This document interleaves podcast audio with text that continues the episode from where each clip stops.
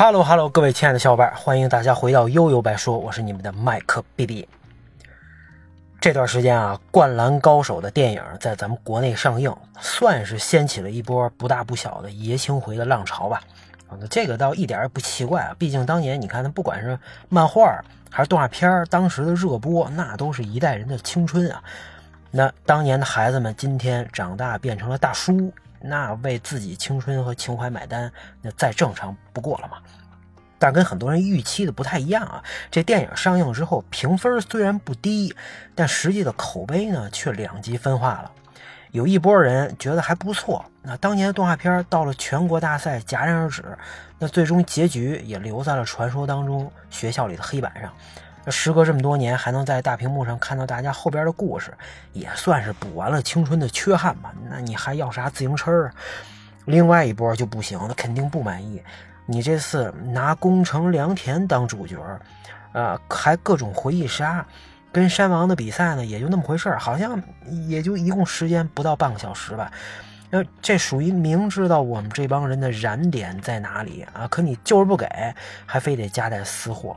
这不是纯属恶心人吗？再加上后来井上雄彦推特上发的 China 的那张图啊，什么宫城良田这个冲绳人的人设，又引起了无数人的揣测。那这就不能再细想了，你再想就要开骂了。怎么说呢？这虽然电影啊我还没看啊，但说实话，本来我也没抱太高的预期。情怀呢，它是个好东西。可是要说你想找回当年的感觉，再走一遍啊，重走一遍青春路，那绝对有点想多了。我不知道有多少人啊，希望这次电影版就跟小时候动画片完全一样，哎，一样的画风，一样的画面，一样的那个什么搞笑花絮啊，Q 版人物，一样的日语或者中文配音，这最最好都别变啊，一样的片头片尾曲，很经典吗？啊，这才算原汁原味儿。只不过。把全国大赛的剧情，哎，这次给续上，把这个跟山王的那场比赛给还原，咱再加个大结局就完事儿了。啊，其实我也想这样，那这才是粉丝们记忆当中的灌篮高手啊。不过咱们稍微一想也知道，隔了这么多年，怎么可能有两个完全一模一样的东西呢？你就算他真是奔着百分之百还原的目标做的，但是团队变了，技术变了，人老了。那甚至咱们自己的心理状态呀、人生阶段都变了啊，那就不可能找到完全一样的感觉。那最近这些年，反正炒冷饭呀、贩卖情怀的这个，在各行各业都有吧。那比起冒着风险弄一个新 IP，那还是被验证过的成功案例啊，更稳、更香。你再不济，它也能收割一波小众用户。新的 IP 现在越来越少，那系列的新作也越来越保守。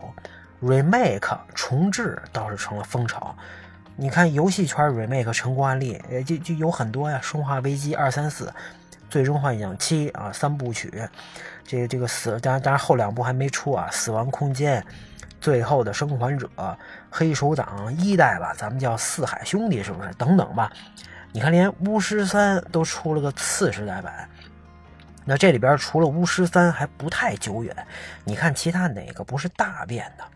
画面、视角，甚至玩法都全都翻天覆地了。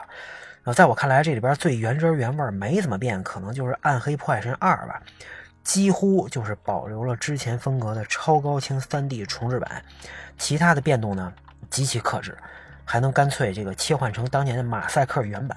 那那毕竟它是经典的俯视角 ARPG 嘛，这要是重置搞成了第一人称或者第第这个第第三人称啊，那绝对是动了根基了。失败的呢，它也有。我突然想到，就是咱们这《仙剑奇侠传》算得上号吧？《仙剑》这拉胯呢，啊，你也不能说纯属是过度贩卖情怀，反正有很大因素啊。你说都这么多年了，还抱着这个《仙剑一》那种风格跟刻意营造的那种感情不放，有点矫情。那可能跟很多人不太一样啊。当年玩《仙剑一》和这个当时还有一个 WinXP 的复刻版的时候，我就没感觉到太大的共鸣。啊，对什么赵灵儿啊、林月如党之争，啊，更是觉得莫名其妙。可可能他们俩真的是很多人的初恋嘛？那后来《仙剑二》虎头蛇尾啊，大禹内部的权力斗争啊，其实基本啊，当时就让这个 IP 快糊了。好在后边《仙剑四》它逆天改命啊，愣是用当时不错的表现回了一波血，至少赚得无数口碑。咱也不敢说这正版销量有多少，对吧？那那这，而且它还更为这个《古剑奇谭》系列打下了一个基础。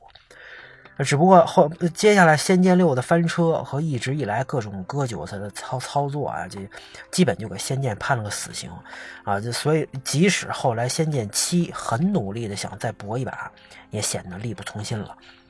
那隔壁的轩辕剑呢，虽然也是一代不如一代吧，那好歹啊没太透支这个 IP，宣传上呢也算克制。反正之前也说过啊，等什么时候这个《轩辕剑三》云和山的彼端也来个 remake，那我肯定会哭出来的。那影视圈炒冷饭的就更多了，我我看日剧比较多啊，这最近几年重拍翻拍的也不少，还有像今年这个《神探伽利略》这种时隔多少多少年的续作，满满都是情怀啊。只不过福山雅治他们保养的再好，你场景还原的再是当年的这个模样。看完之后，你说还能找到当时的感觉吗？哎，肯定是不行了。但我从来也没想到过啊，要找回青春。那最多他能给个交代，也就算心满意足了。灌篮高手也一样啊。你说他是我的青春吗？当然是啊。那时候每天晚上放学之后看一集，这个这个啊，第二天中午应该是跟我弟每天在姥姥家吃饭，还能一一块儿再看一遍重播。啊，整部动画片就这么追下来了。那我还买过好几本《灌篮高手》的漫画，叫叫什么？香港版是不是叫《男儿当入樽》？对不对？这个这个藏在书柜的这抽屉里最里边，每天晚上偷摸的看，也不好好写，写不好好写作业啊。这个除了动画片本身啊，那段经历同样刻骨铭心。它之所以叫情怀和自己的青春，那就是因为我们把喜欢的事物和自己的经历绑在一块儿了。啊，只要这么一弄，那这段青春必然是独一无二和不可替代的。那别人说什么都没用啊！这就好像《灌篮高手》不算我最喜欢的日本动漫啊，但但因为我经历过那样一段时光，哎，所以才显得弥足珍贵啊。那对这次电影版，我不敢期待它能带给我这个找回青春啊。宫城良田当主角我也无所谓，当年我还挺喜欢的，甚至他可能是这几个人我当时最喜欢的。那回忆杀呢也没什么不好吧？这木木当时投个三分还能演一集呢，对吧？再说我们都是看足球小将过来的，不怕。那跟山王的那场大战呢？那漫画里也已经足够精彩了。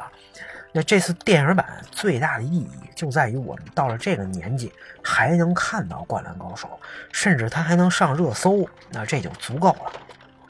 井上雄彦曾经把动画版叫停。啊，让湘北艰难的战胜山王之后，下一场又被淘汰，最后还给了一个不完美的结局啊！再加上这次电影版的私货，那明显呀，就是你们想让我怎么着，我就偏不怎么着。甚至他比这个 EV 这个作者，这这这叫谁谁谁谁谁谁来安野秀明是吗？啊，甚至比他都固执。你他最后这这个电影剧场版最后定真寺也上班了，那。另外呢，嗯，最后作为一个爱国的日本人，那他的私货站在日本的角度，那肯定也没什么问题。那如果其他国家不爽的话呢，那完全可以从官方啊不引进这部电影不就完了吗？那既然已经引进了，还宣发了啊，那就不用有什么特别的愧疚啊，或者过度的解读，咱们呀就把它当成一个普通的动画电影就完事儿了。那这部《灌篮高手》的电影版，不知道你们是不是到院线去看了啊？